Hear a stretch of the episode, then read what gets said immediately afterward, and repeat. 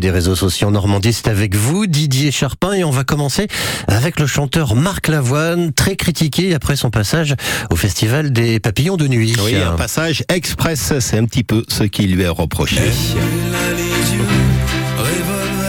Et là, ce sont les internautes qui ont les yeux revolver et les doigts affûtés sur euh, les gâchettes des claviers euh, d'ordinateur dans leurs commentaires après ce concert dimanche dernier à Saint-Laurent-de-Cuve dans la Manche. Marc Lavoine devait jouer pendant une heure et demie. Il est parti une demi-heure avant la fin.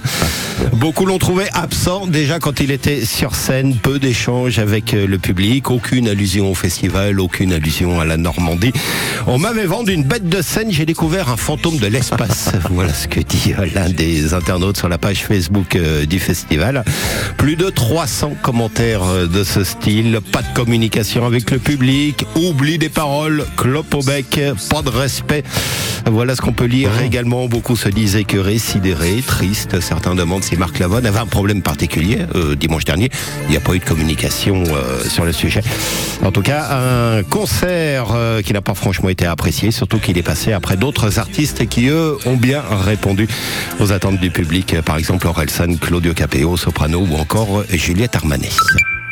Allez, dans l'Orne maintenant, un professionnel du bois espère établir un record du monde le week-end. Il s'appelle Grégory Binet. Il est installé au Ménil, au Gondouin. C'est près d'Argentan, sa spécialité.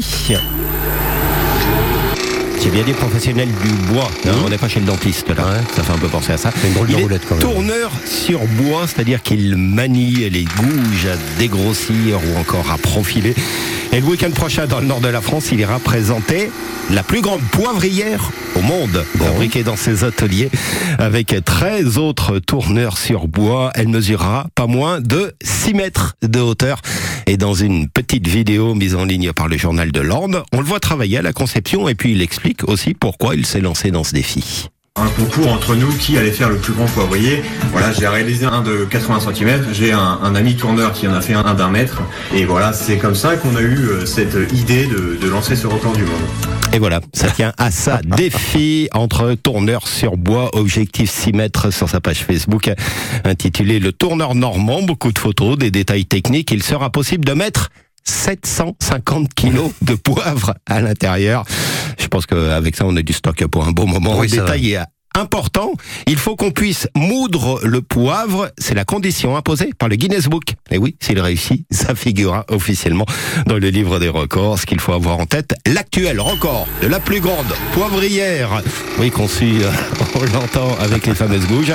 4 mètres 98. C'était mesuré avec précision. Record détenu par les Canadiens. Et record normalement dans l'Orne à partir du week-end prochain.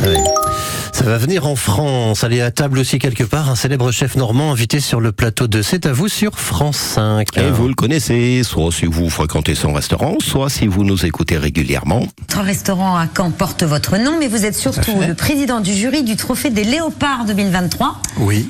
Stéphane Carbone, vous l'aurez euh, sans doute reconnu, invité lundi dernier dans l'émission présentée par Anne-Elisabeth Lemoine en tant que euh, président du jury du Trophée des Léopards 2023. Les finales débutent aujourd'hui, d'ailleurs, rappelons-le, concours destiné à mettre en valeur les produits régionaux, ce qu'a bien fait Stéphane Carbone dans l'émission.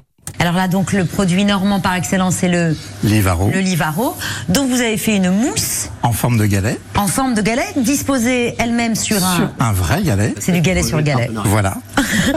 Et c'est magnifique, c'est très joli. Alors là, on va juste ensemble finir le dressage. Finir juste la décoration. Et on va voir euh, la finition de la décoration pour ce fameux galet de Livaro AOP Normandie qui va prendre forme devant les caméras. La photo a été diffusée sur les réseaux sociaux de l'émission parmi les commentaires sur Instagram. Oh, ça doit être léger et hypocalorique. euh, à mon sens, c'est une vraie tuerie, mais peut-être pas pour les palais britanniques. Voilà bah, un peu bien. ce qu'on dit, les internautes qui ont découvert ça. Euh, découvrir donc sur les réseaux sociaux et ce soir on connaîtra le lauréat dans la catégorie cuisinier amateur de ce troisième euh, concours du Trophée des Léopards. Et nous serons d'ailleurs en direct hein, de ce trophée des léopards tout à l'heure entre 10h et 11h avec Sylvain Cotigny. Like ou pas like à réécouter sur FranceBleu.fr ou sur l'application ici.